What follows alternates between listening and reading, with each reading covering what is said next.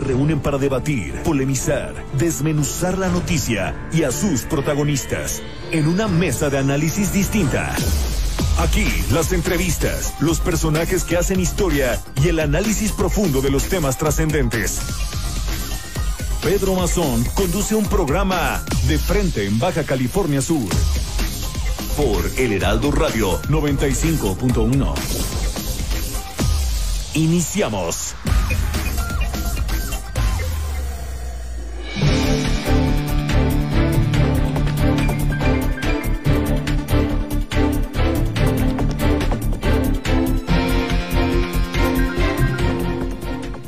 Amigos, ¿qué tal? ¿Cómo están? Son las 8 de la noche, las 8 en punto en este 15, 15 de octubre de 2020. Felicidades a quienes hoy ya están en quincena y, y, cobraron su quincena. Y a los que van a cobrar mañana, pues muchas felicidades. Soy Pedro Mazón, les saludo desde la capital de Baja California Sur, aquí en el Heraldo Radio La Paz 95.1 de FM, una emisora del Heraldo Media Group la H, la H que sí suena y se escucha en La Paz. Tenemos hoy información y también vamos a tener aquí la presencia de y la licenciada Isabel de la Peña Angulo, quien es líder de el Sindicato Nacional de Trabajadores de la Secretaría de Salud y hoy también haciendo énfasis en que es Día del Trabajador de la Salud. Así que le enviamos un saludo cordial a todos los trabajadores del sector salud, a los que están en primera, primera línea en esto del COVID-19, que están tratando a muchos, muchos contagiados, y por supuesto al Instituto Mexicano del Seguro Social, al ISTE, a todo el sector salud, a los que están trabajando también en las Fuerzas Armadas y que prestan el servicio de salud, a quienes están en Cruz Roja y en los diferentes cuerpos de auxilio también les enviamos saludos desde aquí, desde el Heraldo Radio La Paz. Hoy 15 de octubre saludamos también y enviamos plegarias para el eterno descanso de nuestro amigo José eh, eh, de Turrubiates Morales. Acaba de fallecer esta tarde en la clínica, en el hospital del Iste. Nuestro amigo Turrubiates y le enviamos un saludo hasta el cielo, hasta donde esté un investigador que hizo mucho por la zona Pacífico Norte, insertado durante muchos años en el trabajo de investigación del producto abulón, caracol y langosta allá en la zona Pacífico Norte. Y por eso, desde hoy, desde aquí le enviamos un saludo hasta el cielo, donde está descansando nuestro amigo Turrubiates. Mucha gente de mi pueblo, Vaya Tortugas, está pues con tristeza también porque se le quiso, se le quiere y se le querrá mucho por donde quiera que esté. Saludos al buen amigo José Turrubiates Morales. descanse en paz.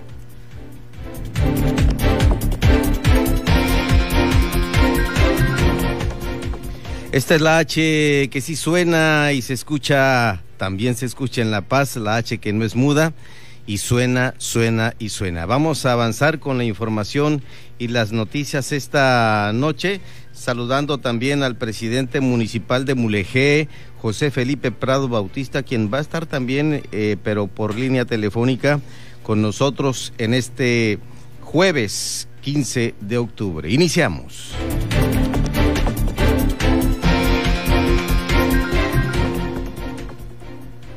Bueno, hoy hay noticias e información importante. Le diremos que el presidente del Consejo Coordinador Empresarial de La Paz, Francisco Louvet, reconoció avances y resultados y presentó eh, también la Procuraduría General de Justicia del Estado a estos avances y resultados, reconoció el CCE de La Paz, sobre todo en el combate a la impunidad del 2018 a la fecha el procurador Daniel de la Rosa Anaya compartió estadísticas de índices delincuenciales que presentan significativas reducciones en diversos delitos en Baja California Sur y ante ello el dirigente empresarial Francisco Lubet enfatizó lo siguiente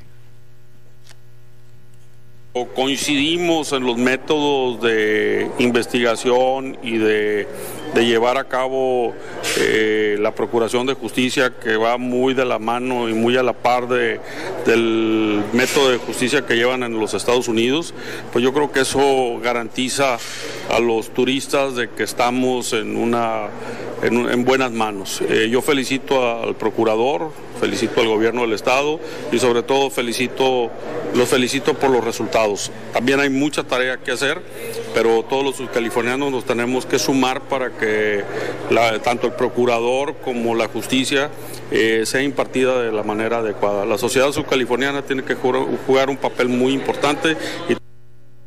Son las 8 con 5 minutos, con fuertes deficiencias de Internet allá en la zona Pacífico Norte de Baja California Sur.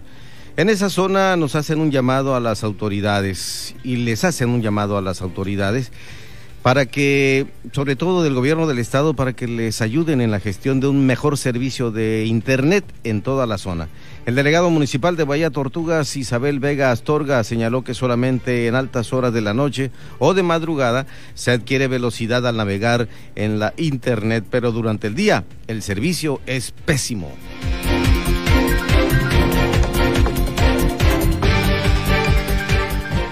Hay pruebas gratis de mastografía en La Paz a partir del próximo lunes. Mire usted en el marco de las actividades por el mes de la lucha contra el cáncer de mama, el próximo lunes 19 de octubre, mujeres mayores de 40 años podrán realizarse la mastografía de manera gratuita en las instalaciones del Centro de Rehabilitación y Educación Especial CREE, informó la presidenta honoraria del sistema DIF Baja California Sur, Gabriela Velázquez de Mendoza.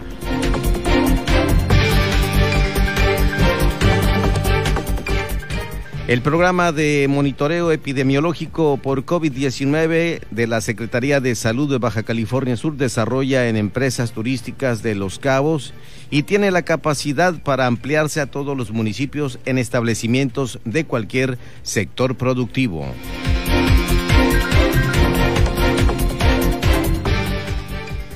Hoy le diremos también que a partir del próximo 17 de diciembre, a partir del 17 de diciembre. La Paz tendrá tres frecuencias por semana a Phoenix, Arizona y una los días sábados a Dallas. Esto en el periodo de diciembre a abril y de junio a diciembre, mientras que Loreto tendrá cuatro vuelos semanales desde la ciudad de Phoenix y uno a la semana desde Dallas, Texas. También desde el día 17 de diciembre y hasta el mes de mayo anuncian autoridades de Baja California Sur.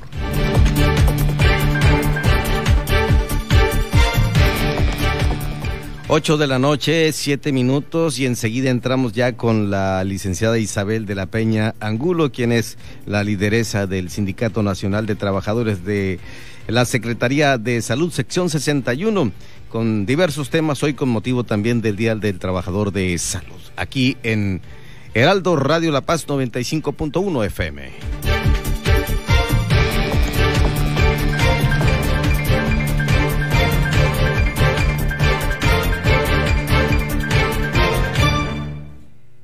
Qué gusto tenerla por acá, licenciada. ¿Cómo le va?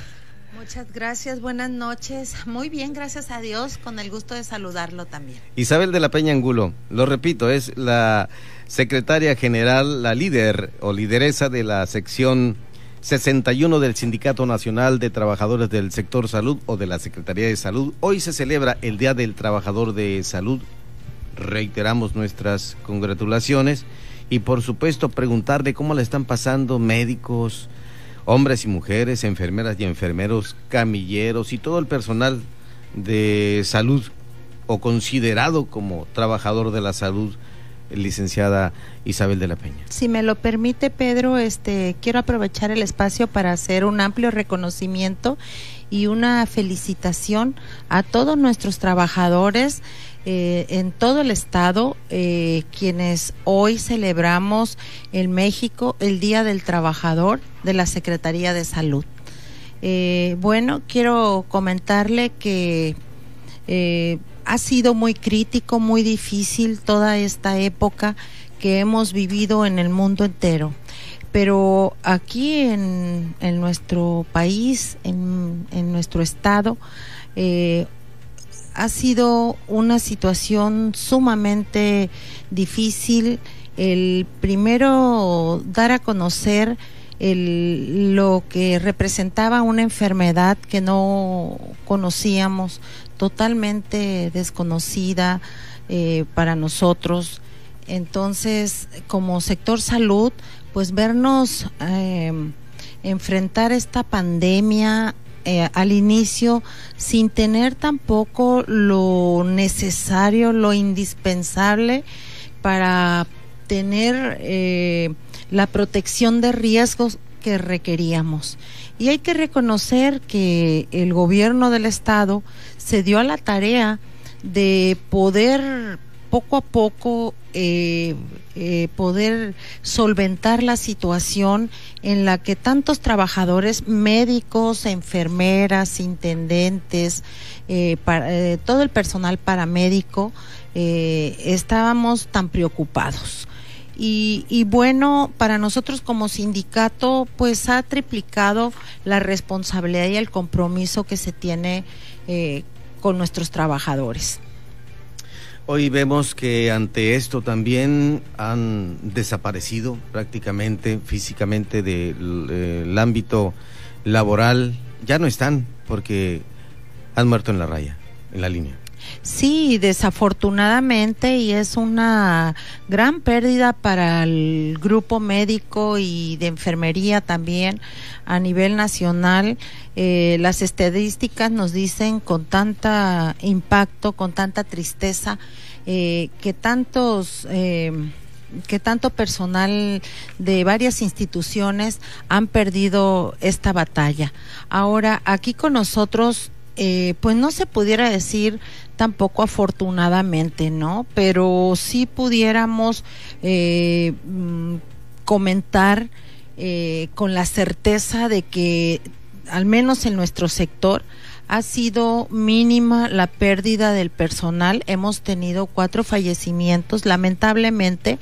Eh, eh, muy doloroso para nosotros y bueno a sus familiares les hemos expresado ese dolor que sentimos eh, como compañeros de trabajo. Entonces, este es realmente eh, y sigue siendo realmente preocupante. ¿Cuántos son los trabajadores que usted representa? Bueno, son prácticamente tres mil trabajadores prácticamente. Ahorita se están jubilando 46 trabajadores. Este, tenemos en resguardo actualmente prácticamente 500 trabajadores. Toda esta pandemia estuvieron 600 trabajadores prácticamente, pero estamos hablando de los uh, trabajadores afiliados, que son 2.918 trabajadores afiliados en Baja California Sur. Esto es eh, muy importante porque eh, el, hecho de que los que están eh, ahí enfrentando el problema en el hospital, en los centros de salud, prácticamente son gente comprometida que sí están yendo a trabajar, que no se rajan y que sin duda pues es el riesgo que enfrentan tanto ellos como sus familias. Sí, por supuesto que sí, se han tomado medidas este, de precaución, por supuesto, y hemos venido trabajando dentro de las comisiones ya establecidas, eh, comisiones eh, nacionales y estatales centrales de contrarriesgos sí, de seguridad e higiene, para que estos trabajadores también cuenten con el equipo necesario eh, que estamos obligados además eh, a otorgarlo porque así lo dicen las condiciones generales de trabajo y sus propios manuales eh, que tenemos ya establecidos. Y, y, bueno, todo está normado, es una obligación de la Secretaría de Salud, es una obligación de nuestro órgano sindical poder y tener que, que salvaguardar eh, el riesgo de cada trabajador. Sí es, ha sido realmente, este, mm, eh, ha sido muy importante la labor y el y el hacer también los trabajadores el gran esfuerzo de, de muchas veces hasta exponer eh, su vida. Ha sido una mm, total solidaridad eh, de todos los trabajadores por supuesto que muchos de ellos, por cuestiones de riesgos, eh, se han tenido que confinar. Hay trabajadores que ya están rebasando la tercera este, edad eh, entonces, eh, ha sido para nosotros también preocupante porque se ha tenido que eh, estar muy atentos para que la Secretaría de Salud tenga que contratar personal y tengamos que tener también esa calidad que tenemos los trabajadores para la atención de los pacientes.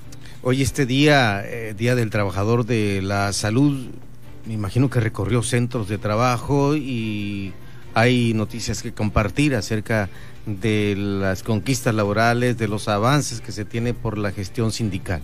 Sí, desde luego tuvimos, creo, a bien y, y, la verdad fue muy significativo. Vimos este rostros muy contentos, muy alegres, siempre recibiendo con mucho respeto y, y siempre recibiendo también con afecto y de tal manera nosotros como sindicato, como, como representantes también estamos este, atentos a que nuestros trabajadores sintieran el día de hoy, sintieran que estamos con ellos, que a través de un cubrebocas que no podemos ver completamente los rostros, pero vemos en sus miradas, eh, ya que ha pasado eh, el pánico que nos estaba eh, representando también a cada trabajador, este, hoy por hoy ya vemos el ambiente más tranquilo dentro de lo que se pudiera este, comentar.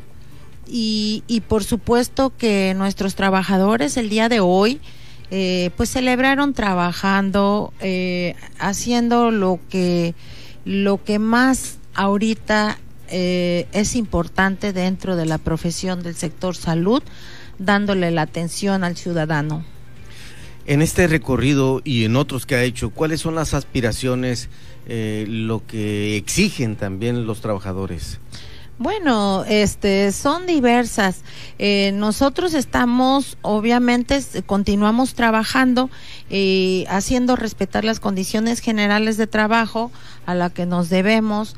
Eh, estamos haciendo hoy eh, estamos eh, presentando un pliego petitorio donde afortunadamente nos vuelven a abrir las puertas del gobierno del estado para hacer esa lucha para que eh, continuemos manteniendo un pliego petitorio que en tiempo tan crítico, tan difícil de la economía, nuestros trabajadores se vean beneficiados ellos y sus familias. Estamos hablando de, de, diversos rubros que representan la economía de cada uno de los trabajadores en beneficio y que hoy por hoy vamos a, al 100% por el, a conquistar para estar en el 100% de la base trabajadora formalizada, que estas son tres etapas.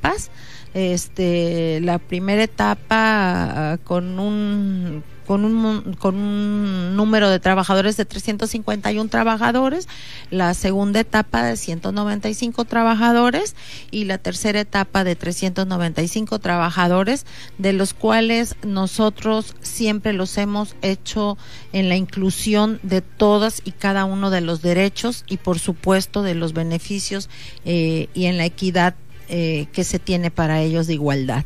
Entonces estamos trabajando por varios bonos que se tienen al año. Estamos trabajando para que se mantenga, por supuesto, un rubro muy importante a fin de año que tenemos con gobierno del Estado y para otro rubro importante que es mantener por los años de servicio peso a peso, es un logro sindical que se ha venido dando hace años y que nosotros venimos a engruesar esta nómina que se paga a los trabajadores y, bueno, eh, son diversos logros que, que se han venido teniendo.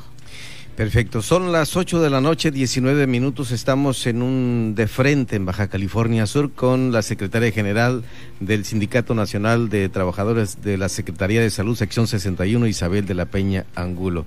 Una lucha férrea también en el sentido de que está en una posición complicada porque creo que ya se cumplió su, su periodo, a muchos sindicatos por la pandemia están extendiendo también periodos sindicales, eh, hacer un esfuerzo por eh, que no haya afectación en cuanto a los temas de elección.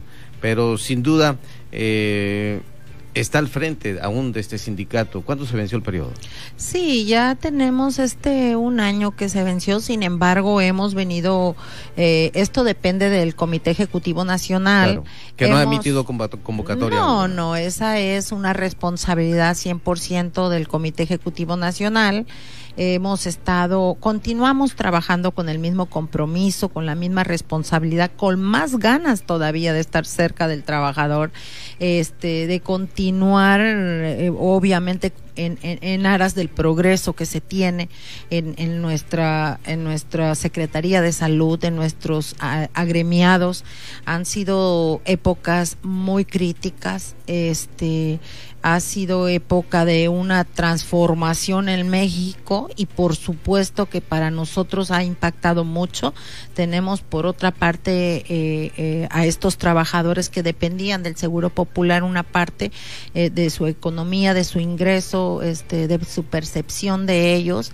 Y, y bueno, pues también no solamente es buscar estas alternativas de beneficios con gobiernos del Estado, sino que también tenemos este una gran responsabilidad que hacer proteger a los trabajadores, blindarlos de que su salario sea sagrado y que este salario que, que venía del seguro popular también de cierta manera se convierte en INSABI y bueno, ha impactado mucho dentro del sector salud este, las cualidades que se dieron para tener este programa que finalmente nos ha afectado a todos eh, los mexicanos, pero sobre todo a todos los trabajadores del sector salud.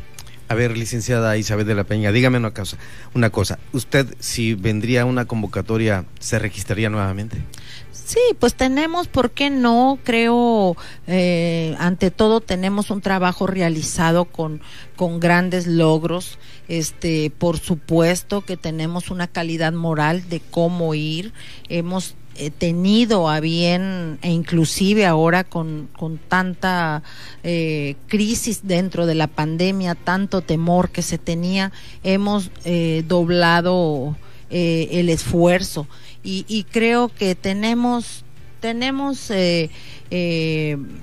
un recorrido ya que, que nos identifica como, como un sindicato de un sindicato de puertas abiertas, un sindicato que, que se ha formado con valores importantes en el respeto sobre todo y sobre todo en un en una eh, en una en un compromiso que, que se tiene que tomar en consideración como como obviamente son las condiciones generales de trabajo en la inclusión que, que tenemos que tener a todos los trabajadores. Y, y, anteriormente, pues sí había esa separación, inclusive se le llamaba a los trabajadores muchas veces precarios y no estaban en la inclusión de, de, de estas condiciones como tal. Hoy por hoy hemos trabajado, creo que, ¿por qué no decirlo? Claro que estaría lista para volverme a registrar si el derecho así me lo asiste. Y el estatuto lo permite. Y, el estatuto principalmente, pues es al que nos al que tenemos que obedecer finalmente.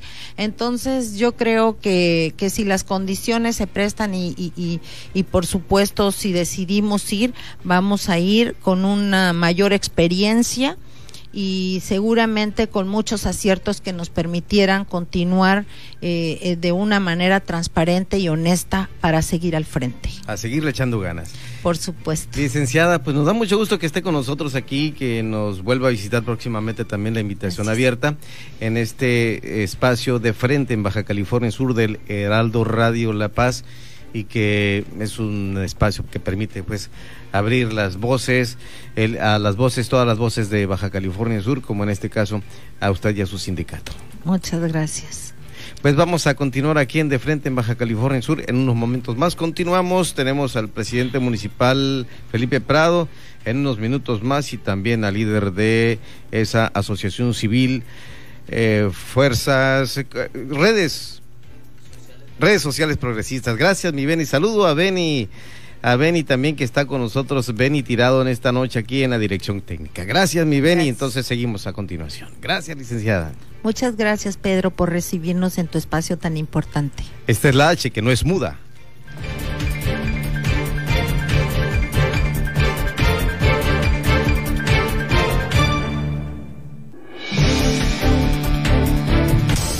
Siga con Pedro Mazón y su análisis de frente en Baja California Sur.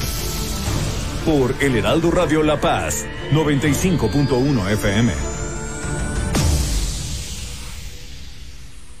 Primero fue la CDMX, luego Guadalajara, después Tampico, Villahermosa, Acapulco, para luego ampliar nuestra cobertura al centro del país y Estado de México.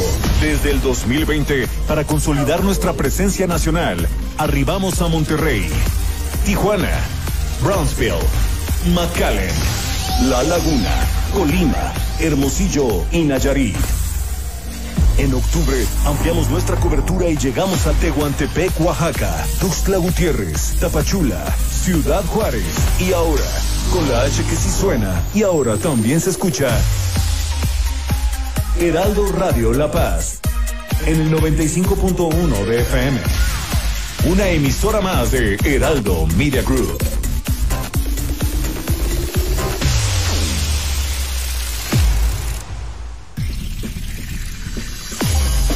En el 95.1 de FM, Heraldo Noticias La Paz. La información más relevante generada al momento. Germán Medrano te espera con lo más actual de La Paz, Baja California Sur, México y el mundo. De lunes a viernes a las 2 de la tarde. Heraldo Noticias La Paz.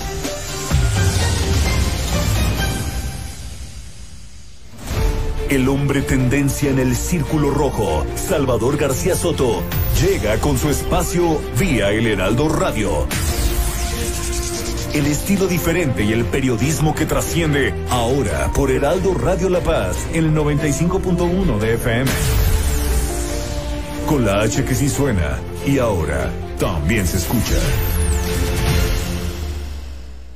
Cuando los demás apenas comienzan, usted ya está muy bien informado. Las noticias con Javier Alatorre, con la cobertura radiofónica más grande e importante del país. Yo soy Javier Alatorre. Lunes a viernes al mediodía. Una alianza de Heraldo Media Group, Grupo Audiorama Comunicaciones. Heraldo Radio La Paz. Con la H que sí suena y ahora también se escucha.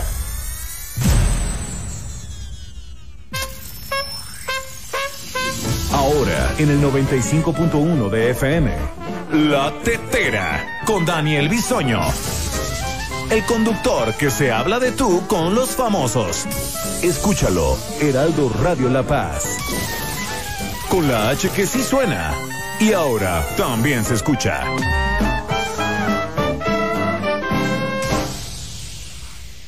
Hola, no se te olvide que octubre es el mes rosa.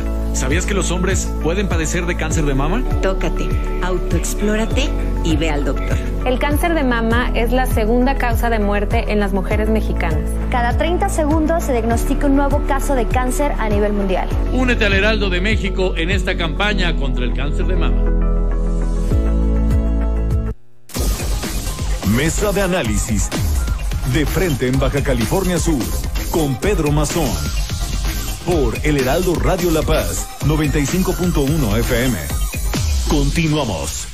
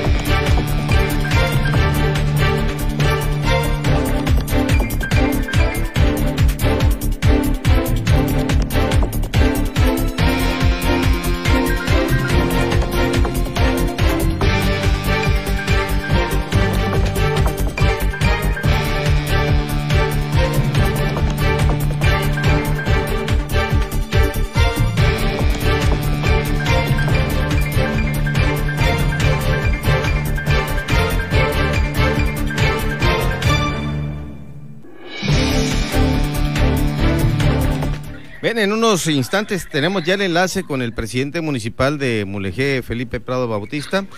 Eh, presidente, ¿cómo le va? Gusto en saludarlo, buenas noches. Amigo Pedro, buenas noches, a tus órdenes. Eh, bueno, ya hay un tema que se ha tocado mucho y aquí lo estamos eh, retomando. Estamos al aire en vivo desde La Paz, Baja California Sur, en Heraldo Radio La Paz 95.1 FM, en este programa de frente en Baja California Sur. Presidente, la desaparición del fondo minero causará fuerte afectación a obras de infraestructura urbana y demás allá en el municipio de Mulegé que usted representa, que usted preside en estos momentos. Por supuesto, Pedro, creo que es un tema que ya lo habíamos comentado en algunas ocasiones, desde que se dio el aviso de la desaparición de este fondo. Bueno, pues lamentamos, lamentamos, yo creo que todos los alcaldes que estamos en funciones, en esta responsabilidad en este momento, porque la desaparición, pues, lógicamente, es para todos los municipios del país. Pero nosotros, el municipio de Mulegé, el más grande, el más extenso del, país, pues lógicamente nos, nos deja eh, con una, una seria lesión de poder eh, pues darle la respuesta a muchas y muchos ciudadanos del municipio que están esperando pues algo de infraestructura en cada una de sus comunidades. Algo muy delicado y sobre todo en expresiones como el senador Ricardo Velázquez que expresa que esto se va a lujosos hoteles o a mansiones que los presidentes municipales que han ocupado un cargo en Mulegé eh, así lo han dispuesto. Bueno, yo creo que las cosas se toman de quien viene, en este caso eh, de tu servidor, eh, yo la considero una, una eh, pues forma de, hablar de manera irracional, porque no es, no es el tema, yo creo que estamos en un lugar totalmente en un país ya totalmente con el conocimiento de las instituciones que tenemos. Y bueno, él como senador, pues si tiene alguna, vaya, responsabilidad que buscarle a alguien, yo creo que está en el mejor espacio para poder hacerlo y llamar a la instancia que corresponda, si es que hay, como él dice, eh, manejos irregulares del, del, fondo eh, minero. El recorrido que ha hecho eh, el presidente municipal de Mulegé por las diversas comunidades y sobre todo la geografía tan extensa que es Mulegé, en la Pacífico Norte, en, el, en Guerrero Negro, el Vizcaíno, en todo el valle, zona rural y al sur del municipio también, viene entregando beneficios, aun cuando en esta época tan complicada y difícil que es la económica y, y la pandemia que azora a todo mundo. Bueno, mira, afortunadamente, Pedro, y a todo tu auditorio, hemos tenido pues la oportunidad de hacer las gestiones necesarias, de eh, racionar muy bien los recursos económicos, pocos con los que contamos, orientarlos de una manera que, por lo menos la mayoría de los ciudadanos de este municipio reciba parte de ese beneficio.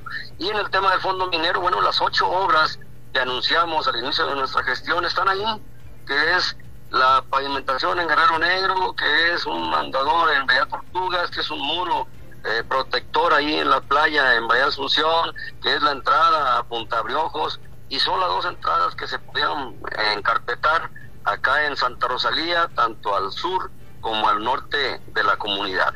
Las horas ahí están, creo que no, no, no, no es suficiente, pues a veces eh, nomás decir eh, los recursos se van a un lugar donde no, no están bien justificados. Creo que las obras están allí bien justificadas, bien amparadas, con el recurso bien gastado que nos falta terminar la obra de Guerrero Negro con el alumbrado eléctrico.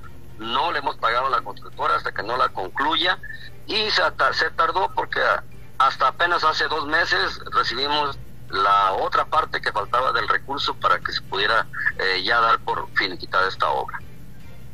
Horas que sin duda alguna eh, redundan en un gran beneficio a la comuna mulejina.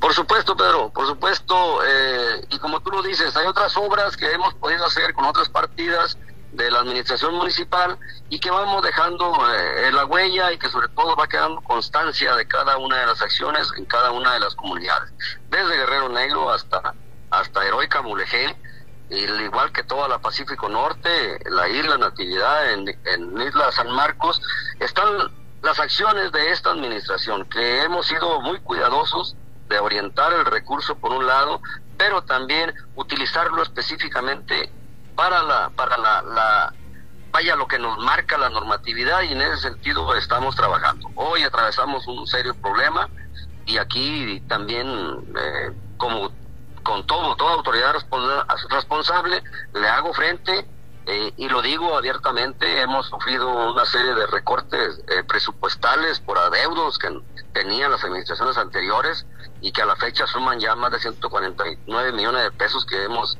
eh, nos han reducido de las participaciones federales. Y bueno lógicamente eso nos ha pegado y nos ha pegado bastante en las últimas dos quincenas. Sin embargo el día de hoy ya iniciamos con el pago de la de todo el cuerpo de policías estaremos eh, lógicamente ya la próxima semana ya al corriente con el pago de todos nuestros trabajadores, con las quincenas que se les, que se les deben, y que aquí vaya, eh, pues, decirlo también, tenemos recursos, tenemos eh, cuentas con las que contamos con, con dinero, sin embargo, este dinero no puede ser dirigido hacia otros rubros que no sea la de acciones y obras para beneficio de toda la, de toda la población. He ahí el detalle, pues, que eh, teniendo dinero estamos debiendo unas quincenas, pero como repito, la normatividad no nos deja utilizarlo y como presidente municipal he sido y seguiré siendo muy respetuoso de, de las reglas y sobre todo del marco jurídico que tenemos como obligación cumplir. Perfecto. Entonces no hay desvío para pagar quincenas para atender el recurso humano. Eso se va a pagar de manera responsable por la misma eh, Tesorería General Municipal, de acuerdo con lo que se recaude. Así es, el, ingreso que estamos teniendo eh, de manera, eh, pues a lo mejor muy, muy limitada, sin embargo hemos tocado las puertas de algunos contribuyentes que nos tienen que hacer alguna aportación han respondido de buena manera, creo que estamos caminando en, la comunicación como debe de ser y estaremos eh, casi, casi comprometiendo en este momento con la palabra de tu servidor que la próxima semana estaremos al corriente con el pago a todos nuestros trabajadores de esta administración. Y ojalá que reaccione Antonio Avilés Rocha allá en el norte, en la salinera, en la exportadora de sal, mi estimado presidente. Bueno, debo decirte eh, que estamos eh, pues haciendo lo que corresponde a la autoridad municipal, eh, tocando las puertas, incluso yendo con algún inicio de los procedimientos de ejecución que nos permite la propia ley. Y ojalá que por el bien de todos pues todos paguemos lo que tengamos que pagar, creo que es, es sano y al final de cuentas es satisfacción para un ciudadano decir estoy al corriente con el pago de mis derechos, con mis impuestos, con todo lo que tengo que contribuir para que las cosas se hagan y lógicamente desde ese punto exigir, exigir como muchos lo hacen, pero que muy pocos aportan y muy pocos pagan sus compromisos. Presidente municipal, aquí tiene las puertas abiertas para eh, lo que quiere informar, también señalar a través de este importante medio de comunicación que es Heraldo Radio La Paz, aquí del Heraldo de México, y que por supuesto le agradecemos que nos haya atendido vía telefónica. No, agradecerte como siempre, Pedro, ponerme tus órdenes, al igual que a todos tus colaboradores. Estamos en el municipio de Mulegé, como repito, el más grande del país y estamos obligados y comprometidos con los ciudadanos de nuestro municipio y lógicamente que esto no termina hasta que ganemos, hasta que ganemos todos. Muchas gracias y un saludo a todos los amigos y amigas del municipio de Mulegé y por supuesto a todo el estado de Baja California Sur. Por acá anda el Boston, Leonel Miranda Alvarado, que está en la sección deportiva que nos apoya acá en, en el Heraldo. Ah, gracias. Es, es, un dicho, lo comento, y es un dicho que tenemos por ahí con el amigo eh, Miranda. Déjame saludarlo, por ahí, por supuesto, con mucho gusto, un, cachaniense, y por supuesto, seguir siempre con la disposición y ponernos a la orden de, de todos ustedes, pero como siempre, y en la mejor de las disposiciones. Un saludo cordial, presidente. Gracias, Pedro. Buenas noches. Que esté bien. El presidente municipal de Mulegé. José Felipe Prado Bautista en este enlace telefónico desde Santa Rosalía, la cabecera municipal de Mulegé.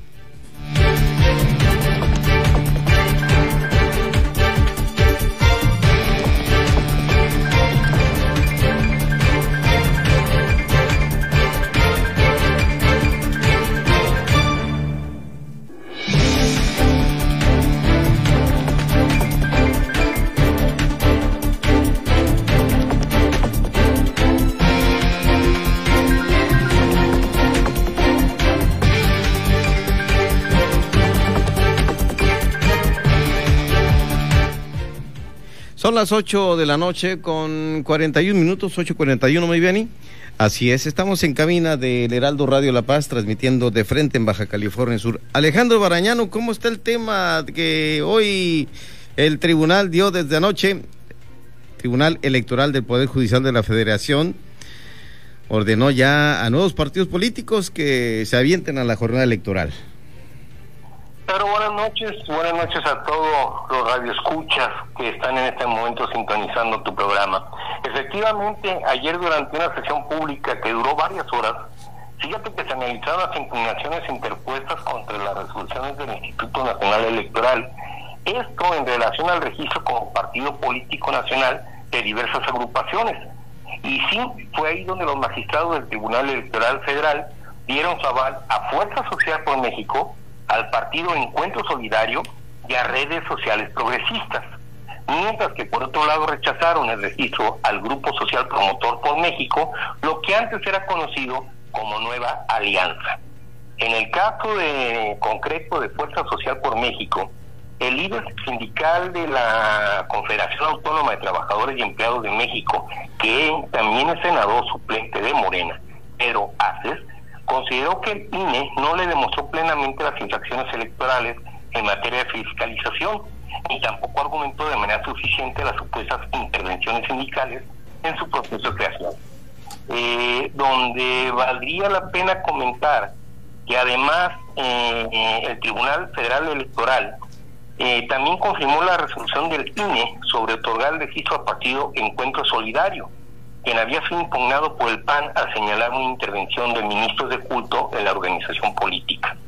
Finalmente te comento, Pedro, que sobre las redes sociales progresistas, agrupación ligada a la líder magisterial Elbaster Gordillo, se revocó la decisión del INE, quien había negado la creación del órgano político debido a que se comprobó la participación de nueva cuenta de integrantes del CENTE, además de la entrega de dádivas durante algunas asambleas los magistrados consideraron que para negar el registro se debe de corroborar que existe una logística y estructura por parte del sindicato al interior de la organización.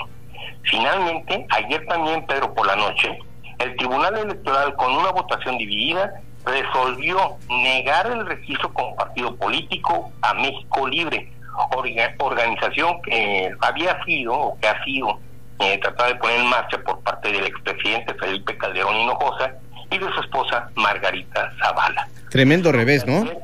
¿Mandé? Tremendo revés. Sí, para el caso concreto del presidente, así es, pero. Qué bárbaro. Pues ya están ahí los nuevos partidos políticos, Alejandro. Sí, ya va a haber nuevas franquicias electorales. Veremos un montón de logotipos partidistas en la boleta habrá más eh, aspirantes, más suspirantes, y bueno, nosotros los electores tendremos la última palabra al cruzar el recuadro que a nosotros nos interesa. Alejandro Barañano, abogado, periodista, analista político y por supuesto articulista de fondo. Muchas gracias por tu aportación esta noche. Al contrario, Pedro, gracias por la oportunidad y de nueva cuenta reitero mi saludo a todos tus radioescuchas. Buenas noches. Buenas noches, Alejandro Barañano con nosotros aquí en Heraldo Radio La Paz, 95.fm.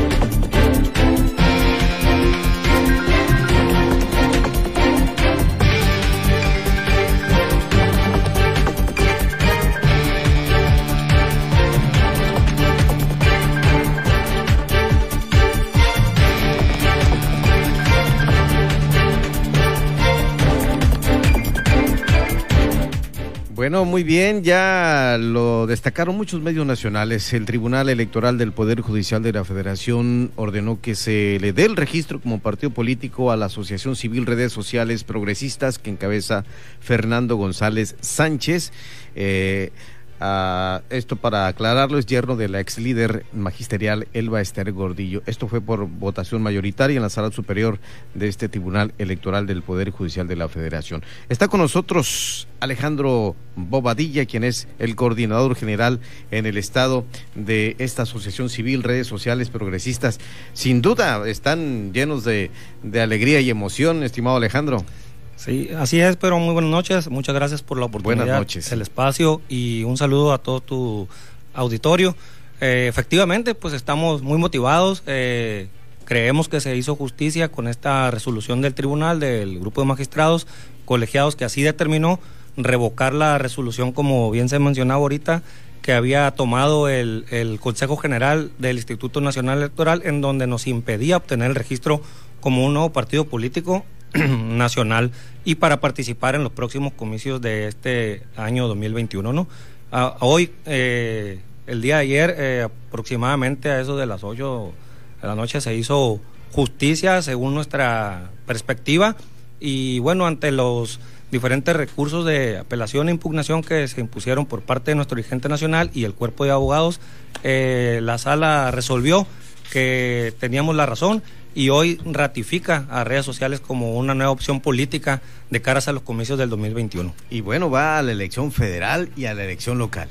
Ah, es correcto, eh, así como en el escenario nacional habrán de hacer lo propio, nosotros aquí en la tarea que tenemos como encomienda ya estamos desde el día de hoy a primeras horas de la mañana atendiendo esa tarea y bueno, desdoblándonos en el terreno con una pequeña estructura que habíamos logrado conformar durante el proceso de constitución o de trabajo para cumplir con los requisitos que así nos había eh, dictaminado el Instituto Nacional Electoral para poder obtener el registro. Y bueno, ya hicimos el enlace con ellos y afortunadamente todos estamos con la camisa bien puesta y bueno, con eh, las fuerzas renovadas, ¿no? El Congreso de la Unión va con dos diputados por Baja California Sur. Eh, si acaso va uno de representación proporcional, eh, tendremos cambios en el gobierno de Baja California Sur, la gubernatura, los cinco ayuntamientos, las sindicaturas de estos cinco ayuntamientos y regidurías y por supuesto el Congreso total, los 21 diputados que van a representarnos en eh, lo que es el poder de la Cámara Local del Congreso de Baja California Sur. Es correcto, se renueva prácticamente todos los cargos de elección popular, excepto las senadurías, que esas son por un periodo de seis años. Seis años, exactamente. Así es correcto. Y bueno, la tarea no es menor y más en el caso de nosotros que estamos un poco desfasados en tiempo y que vamos comenzando con un poco de retraso, pero sin embargo estamos acostumbrados a trabajar con, con base a retos. Eh, creo que así nos hemos forjado incluso me atrevería a decirte que funcionamos mejor de esa manera, eh, con el tiempo bajo presión. bajo presión, así es. Entonces, te, lo comentaba ahorita, no desde muy tempranas horas de este día, eh, me di a la tarea de atender esa encomienda y bueno, hablando con algunos de los perfiles que posiblemente nos habrán de, de dar la oportunidad de, de llevar eh, nuestras siglas, ¿no? Eh, estamos en pláticas con muchos y pues hay, muchos, aspirantes, Alejandro. Suspirantes, dijo también ahorita el analista, ¿no?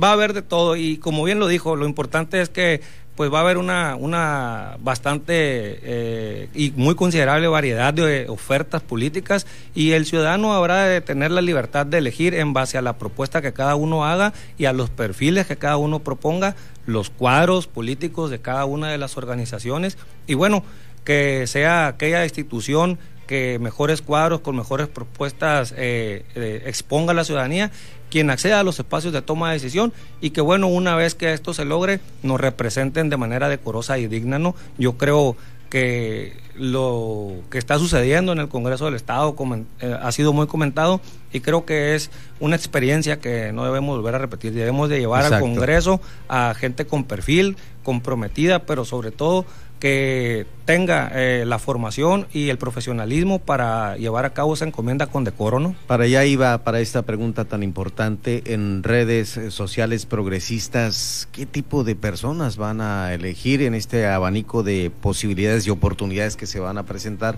para contender en una elección tan importante que es la federal y la local, coincidiendo en el primer domingo de julio de 2021 y que tiene que, tiene que haber eh, una gran responsabilidad en a quién seleccionen para, y dígase desde el puesto más humilde que es un regidor, hasta el gobierno de Baja California Sur. Muy humilde y muchos quisieran estar en esa posición, ¿no? No, mira, yo creo que el mismo nombre de nosotros no... es el que va a estar en juego, ¿no? Eh, eh, el, de un regidor también. no, no modificaron la ley ya los diputados, pero sin duda van, en van a ir en una planilla para presidente municipal o presidenta municipal pero el, cargo menor hasta ahorita para ir a una elección es el de un regidor. Es, correcto, son las regidurías, los, los cuerpos que acompañan o los que acompañan al, al edil en este caso así es.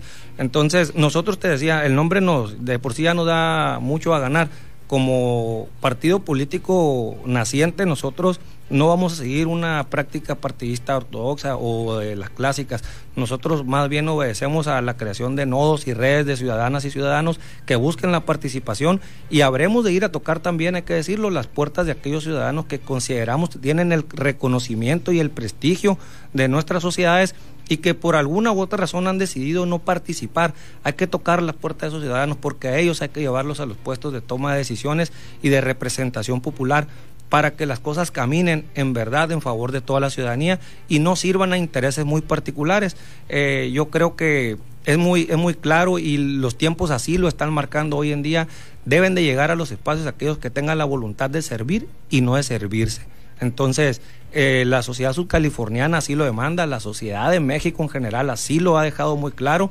Eh, yo creo que esa misma desesperación obligó a, muchos, a, millones de ciudadanos a votar de manera muy radical, pero creo que este proceso va a ser muy distinto, va a ser muy pensado, muy racionalizado por todas y todos los ciudadanos, incluido un servidor, y bueno, habremos de valorar muy bien las diferentes propuestas de todos los institutos. En el caso de, de, nosotros como agrupación, habremos de tomar también esa meticulosidad a la hora de seleccionar a nuestros candidatos para garantizar que la oferta que demos a los ciudadanos sea la mejor la más viable, pero sobre todo la más profesional y capaz. Queremos llevar perfiles eficaces y eficientes a los puestos de toma de decisión, pues para cumplir con el mandato ciudadano de darle mejores servicios, ¿no? de darle, de crearle mejores leyes, de llevar mejores propuestas en la Cámara de Congreso, de legislar con altura de miras y que eso eh, redunde en beneficios para toda la ciudadanía subcaliforniana. En caso de haber una convocatoria para elección del partido político que ahora va a representarse aquí en Baja California en sus redes sociales progresistas, ¿aspiraría a la presidencia de este partido? Eh, mira, Estado. ahorita la verdad que mi tarea es eh, sacar este proceso que tenemos ya encima prácticamente. Y, le, están, le va a timbrar mucho el teléfono, ¿no? Eh, ya, ya, está sonando. Ya, ya empezó a sonar desde muy temprano y anoche ya muy tarde.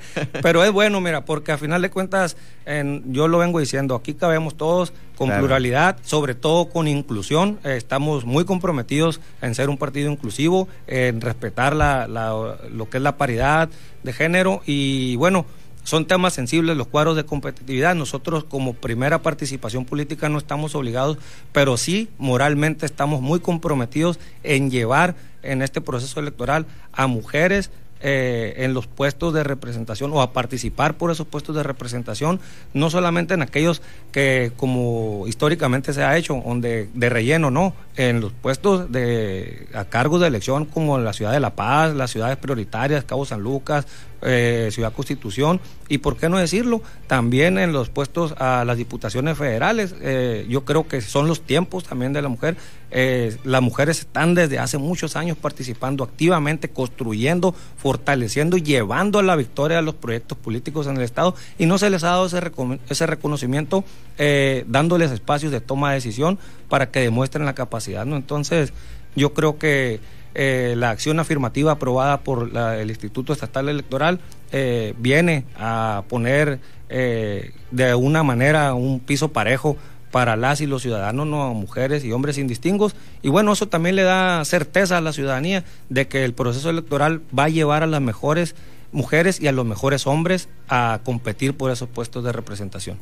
Y bueno, ahora el Instituto Estatal Electoral, eh, hablando en el proceso local, ya eh, emitió un dictamen donde se tiene que destacar la presencia de los jóvenes, las mujeres, las personas con discapacidad y aquellos que provengan de alguna comunidad o etnia indígena. Sí, de los grupos vulnerables también. Entonces, nosotros, yo en la mañana mencionaba en una entrevista, Mi profesión es, soy psicólogo y pues trabajo en una ocasión especial. Estoy muy sensibilizado con el tema, estoy muy comprometido. Hice la invitación abierta a todas aquellas personas con alguna discapacidad que estén interesadas y que se les haya negado esa oportunidad, que se acerquen con nosotros. Nosotros estamos abiertos, nosotros no estamos eh, comprometidos ni casados con nadie.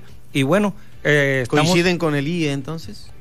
Totalmente, yo creo que son los tiempos de la inclusión, pero de la verdadera inclusión, no de la de discurso, ¿no? Perfecto. Alejandro Bobadilla, coordinador general en el estado de redes sociales progresistas. Son las 8 de la noche con 56 minutos ya.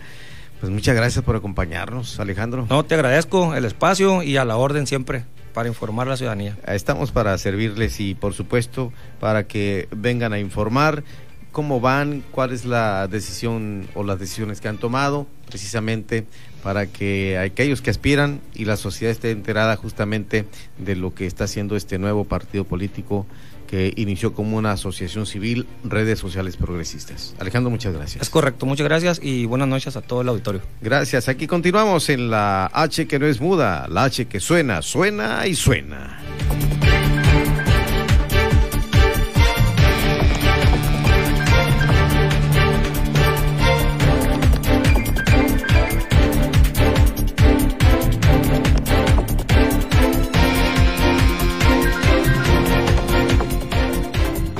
Bueno, nosotros le diremos que eh, por ahí ya surgió la información y que está en todos lados saliendo en estos momentos. Acaban de detener en Estados Unidos al general Salvador Cienfuegos, exsecretario de la Defensa Nacional del expresidente o del entonces presidente Enrique Peña Nieto. El exsecretario de la Defensa Nacional, Salvador Cienfuegos, fue detenido en los Estados Unidos.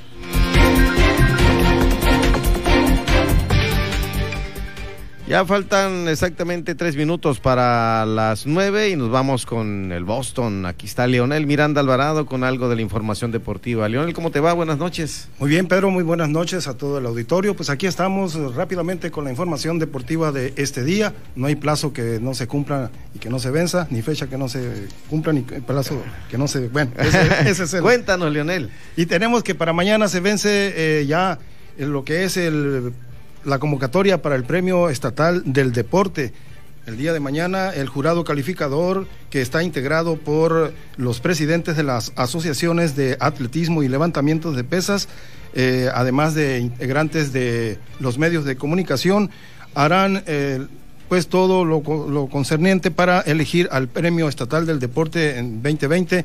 Son 19 propuestas eh, y finalmente al cierre de este registro hay 19 propuestas eh, para el atleta, entrenador y fomento e impulso de protección a la práctica de los deportes con los registros de Luis Armando Andrade Guillén de mm, para natación, Jesús Alberto Espinosa García de clavados y William Aldair Antonio Hernández de ciclismo.